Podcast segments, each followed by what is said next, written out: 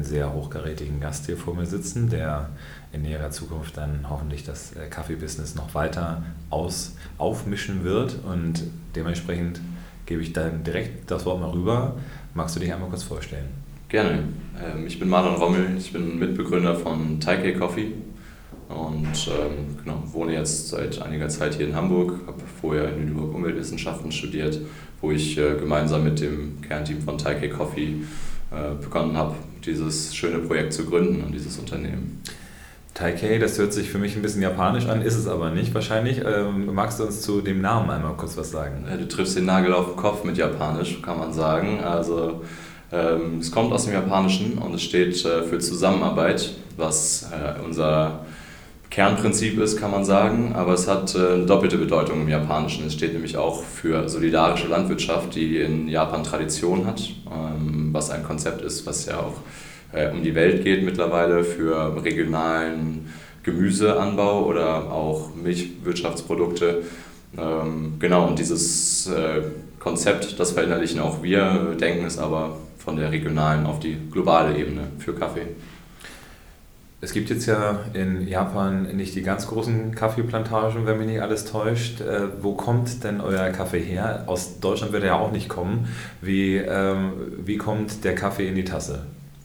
Genau, ja. Japan ist für uns die Inspirationsquelle und äh, der Namensgeber. Der Kaffee kommt tatsächlich aus Mexiko und ähm, genau, wird dort eben unter zukunftsfähigen Bedingungen angebaut. In, ja, sowohl ähm, sozialer als auch in ökologischer Hinsicht wird konsequent mit dem Segelschiff von Mexiko bis in den Hamburger Hafen transportiert und hier mit dem Lastenrad ins Lager gebracht und äh, in der Nähe von Hamburg geröstet und an eine Gemeinschaft verteilt, die diesen ähm, Kaffee vorfinanziert hat in Form eines Abos. Man wird also bei uns Teil einer Gemeinschaft, einer Community für Kaffee, finanziert seinen Kaffee vor für ein Jahr und ermöglicht damit eben diese ja, ganz besondere Anbau und Lieferkette für, für den Taikei Coffee.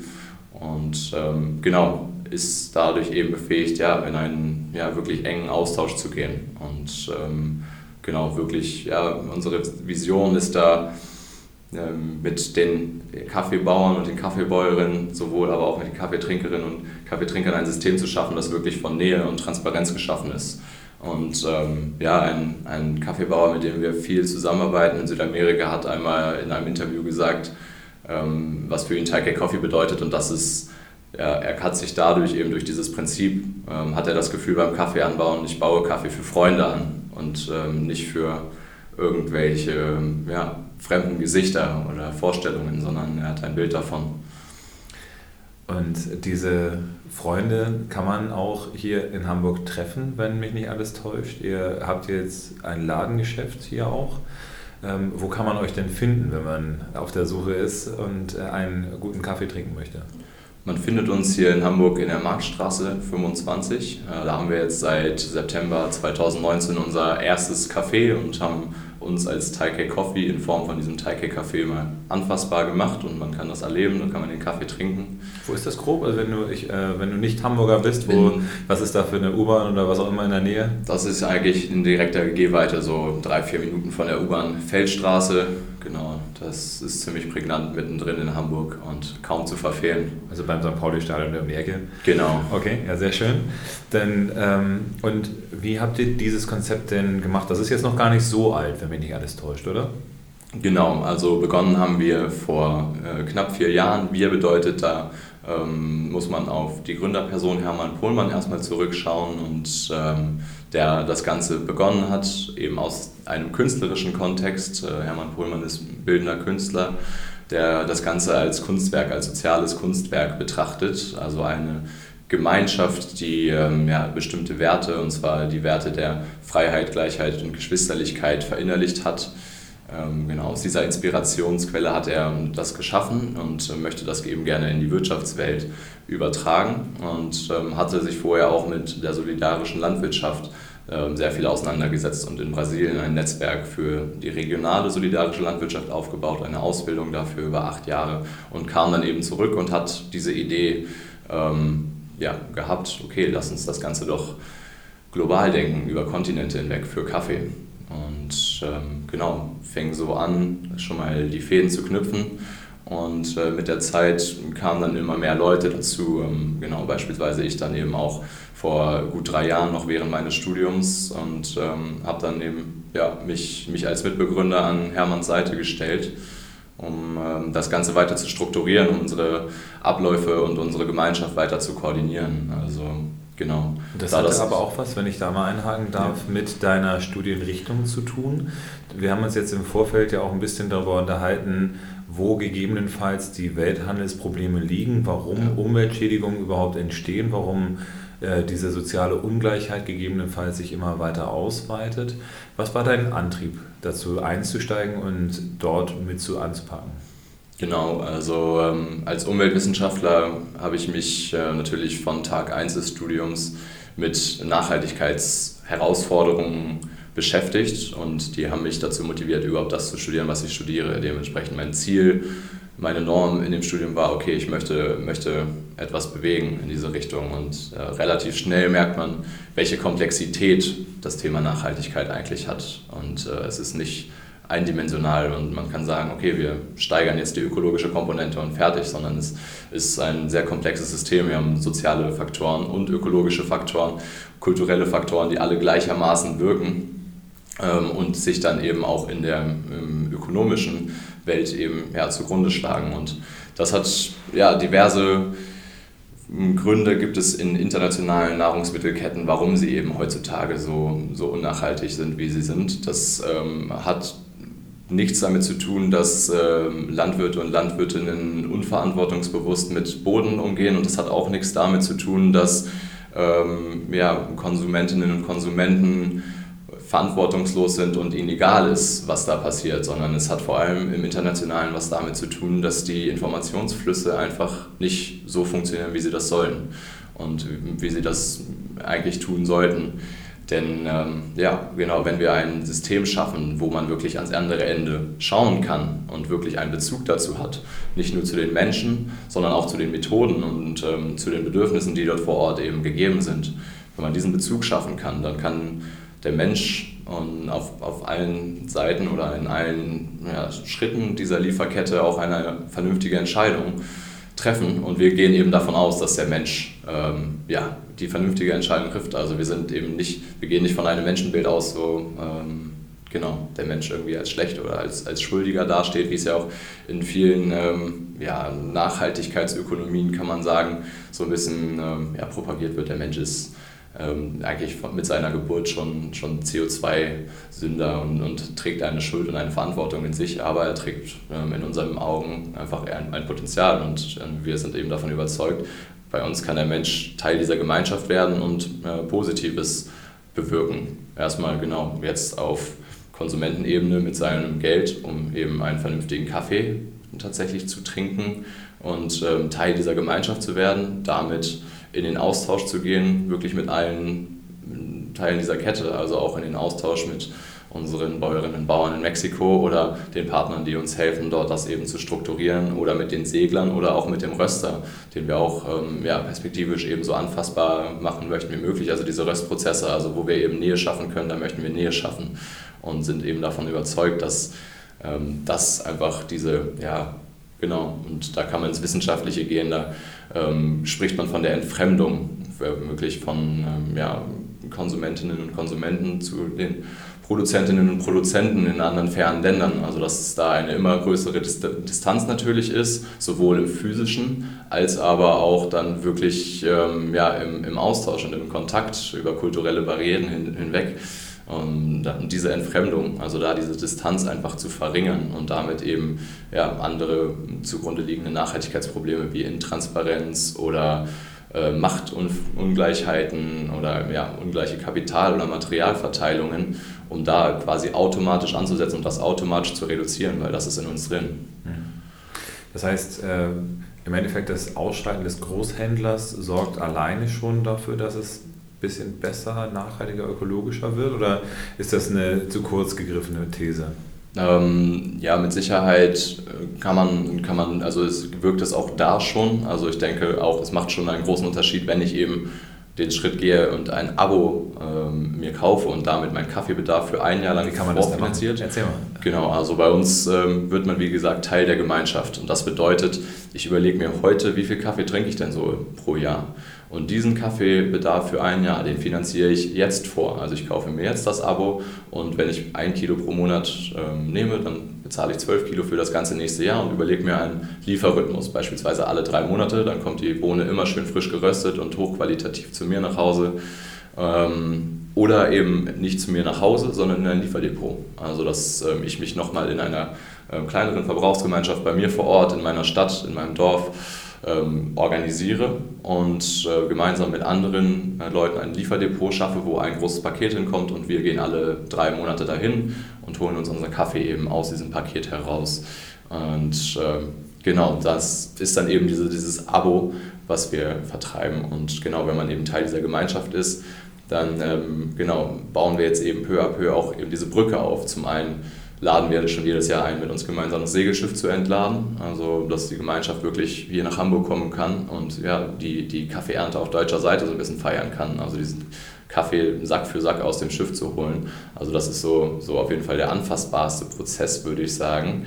Ähm, aber eben auch wollen wir ähm, ja, Kommunikationsmethoden schaffen, sodass man wirklich auch auf die andere Seite des Atlantiks schauen kann und äh, sprechen kann und in den Austausch gehen kann. Momentan stehen wir da noch sehr dazwischen irgendwie und, und vermitteln, aber perspektivisch soll da eben ein wirklich direkter Austausch stattfinden. Und wir hatten es jetzt eben auch schon ähm, ja, vielfach, dass wir das Glück hatten, Kaffeebäuerinnen und Bauern hier in Europa zu haben, in Deutschland, der Schweiz, die eben in diese Gemeinschaften dann reingegangen sind und erzählt haben, wie sieht es denn wirklich aus und ähm, genau, also was, was sind die Realitäten in Mexiko und ihrerseits selber die Realitäten hier erfahren konnten. Also und da schafft sich dann schon ein Austausch. Aber um auf die ursprüngliche Frage zurückzukommen mit dem, ähm, ja, mit dem Großhandel, wenn man das schon macht, wenn man diesen Schritt geht, ich gehe jetzt in diese Gemeinschaft, ich beschäftige mich damit insoweit und gehe nicht in, in den Laden und kaufe mir und greife mir die, die Tüte, die mir am schönsten erscheint, ähm, oder wo mir der Preis eben am besten gefällt. So, das ist ja schon ähm, alleine ein kognitiver Schritt, der gezeigt, okay, ich beschäftige mich schon ein wenig tiefergehend damit. Also auch da schon, schon geschaffen, aber natürlich geht die Vision sehr viel weiter, da wirklich ähm, ja, Nähe auf verschiedenen Kanälen zu erzeugen und ähm, in allen Punkten transparent zu agieren. Wie viele Menschen sind das denn da, die für euch den Kaffee anbauen? Also kann man das so ungefähr grob sagen? Also wie viele Kaffeebauern unterstützt ihr da? Beziehungsweise wen habt ihr da so im Portfolio mit drin? Ähm, also wir unterstützen im festen Kreis zehn Kaffeebäuerinnen und Bauern, die, ähm, also beziehungsweise Familien, die wirklich ja, fester Bestand der Taikei Coffee Bauern Community sind, kann man sagen, ähm, genau, die wir jetzt graduell aufbauen. Das ist ähm, ja, kein Prozess von heute auf morgen, kann ich gleich nochmal darauf eingehen, warum. Ähm, und das ist genau eine Proportion, die noch nicht jetzt die ganzen 30 Tonnen abbildet, die jetzt im Juli mit dem Segelschiff ankommen werden. Aber ähm, ja, schon so um die drei Tonnen werden eben von dieser Community, die wir graduell aufbauen wollen, gestemmt. Und ähm, genau, was wir uns da eben vorstellen in Mexiko ist, dass ähm, ja, eben auch der, der Anbau nicht nur in irgendeiner Form stattfindet, sondern zum einen schaffen wir die Grundlage durch eine ja, wirklich faire Bezahlung. Das bedeutet bei uns, dass wir vor Ort mit den Leuten sprechen und fragen, wie sieht eure Lebensrealität aus und wo muss der Preis liegen, damit ihr auch euch ein, ein gutes Leben ermöglichen könnt.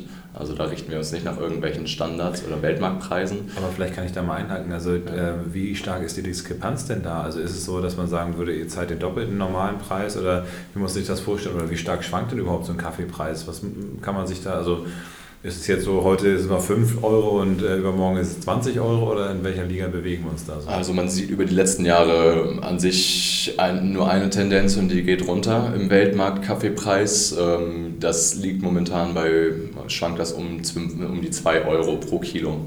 Und ähm, das, genau, das ist das, was ja, Kaffeebauern weltweit quasi ja, an, an ähm, an Geld bekommen für ihre Bohnen. Das kann man sich so vorstellen, dass da zum Teil halt wirklich dann von den großen Firmen die LKWs in der Erntezeit ähm, kursieren von Farm zu Farm und dann einfach direkt Bohnen gegen Bares äh, austauschen zu dem Preis, zu dem der Kaffee eben an dem Tag gehandelt wird, äh, wo ja, die Bäuerinnen und Bauern vorher noch gar keine Sicherheit haben oder gar, gar nicht wissen, okay, werde ich heute meinen Kaffee los oder werde ich nicht in, damit eben ja, in, in diese Macht, in dieses Machtungleichgewicht gebracht werden. So, okay, die hat jetzt das Geld, was mir heute Abend Essen auf den Tisch bringt.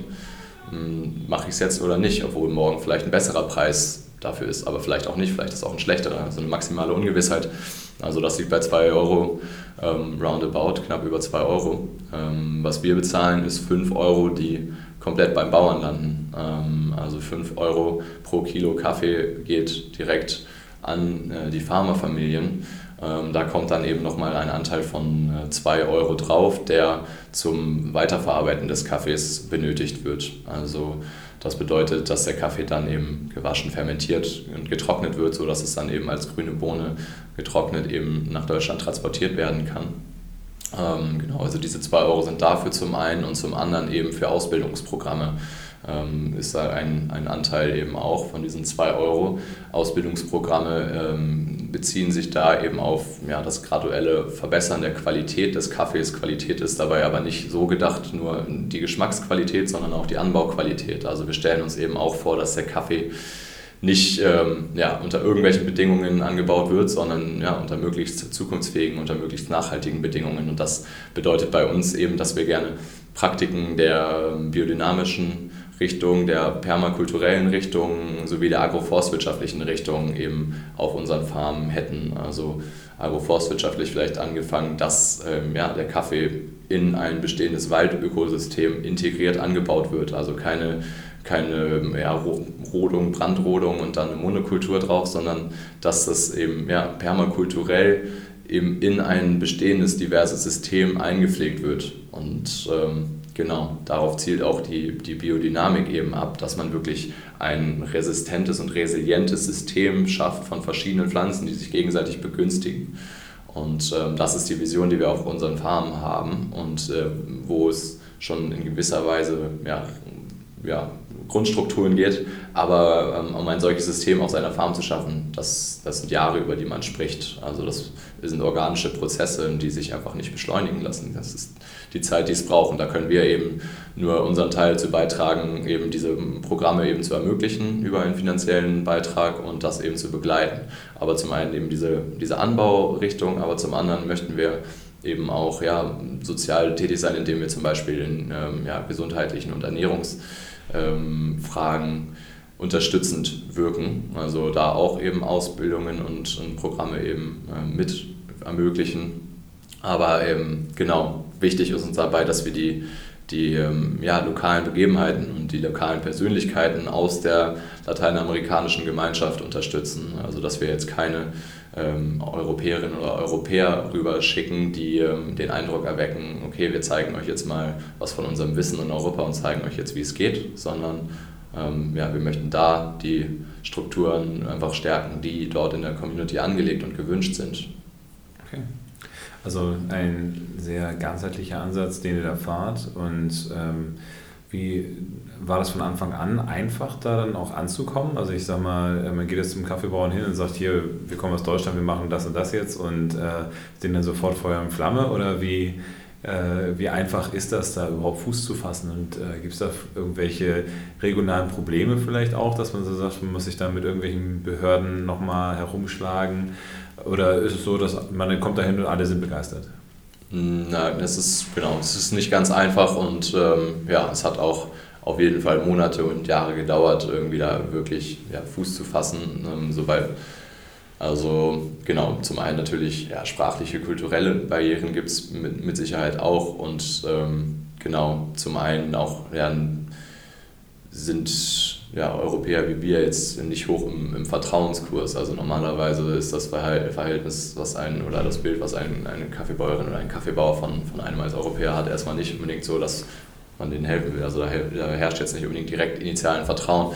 Und ähm, man kann jetzt auch nicht einfach hingehen und sagen, hey, willst du für mich Kaffee anbauen? So, das, deswegen sind wir da erstmal Schritte über größere Organisationen gegangen und momentan arbeiten wir da eben zusammen mit Buna, also einer ähm, ein Unternehmen, was in Mexico City sitzt, was bisher, bis wir eben angefangen haben, mit denen zu kooperieren, auch tatsächlich nur ähm, ja, interne Kreise in Mexiko äh, hatte. Also, dass sie eben nur Kaffee für Mexiko produzieren und eben diese festen Beziehungen mit, mit Landwirten und Landwirtinnen schon eingegangen ist und äh, da wirklich ein Vertrauen aufgebaut hat und ein festes Netzwerk und Grundzüge von, von eben diesen Programmen.